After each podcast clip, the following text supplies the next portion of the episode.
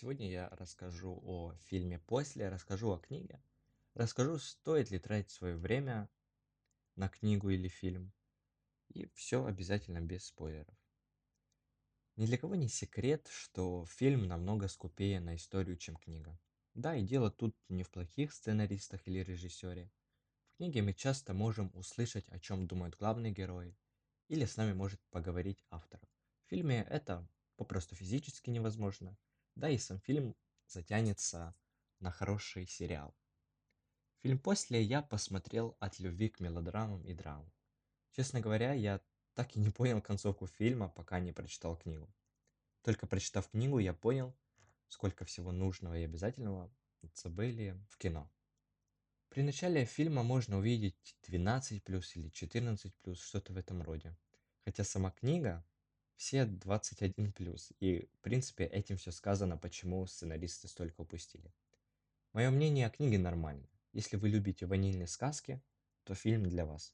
Если вы любите похоть, разврат и секс, то книга именно для вас. Там каждая пятая страница об этом. Итак, все пять томов.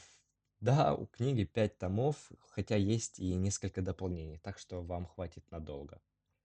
Сам фильм имеет хороший актерский состав. Мне понравилось, что режиссеры прислушивались к мнению Анны Тот. Это автор книги «После». Бюджет фильма был относительно небольшой, как для фильма, но, по моему мнению, большой, как для мелодрамы, а именно 14 миллионов долларов.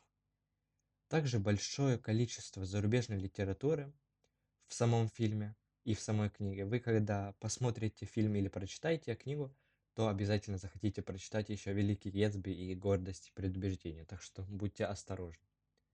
Мне понравились мелочи как тату Хардина, машина, поведение героев. Я понимаю, что так и должно быть все идентично с книгой, но сам факт, что на это не забили, меня удивило.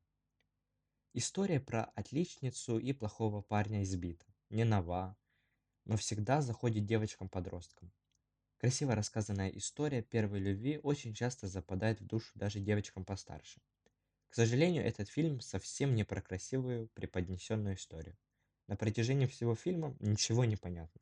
Герои не раскрываются, нет их историй, нет понимания того, чего они хотят. Очень легко перебываются, их поведение абсолютно непонятно. Вскользь упоминается история Хардина почти в конце фильма, не дает никакого понимания его жизни. Чем плохие же зацепил Тессу, тоже непонятно. Никакой истории нет. Даже толком образа плохого парня нет.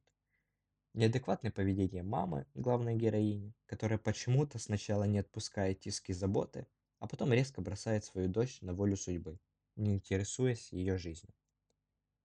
Самый большой минус в этом фильме, по моему мнению, так это концовка непонятно абсолютно ничего, пока я не прочитал книгу и все не стало ясно. Мой личный совет, если хотите полюбить этот фильм и полюбить эту книгу, начинайте с книги, а потом отшлифуйте фильмом.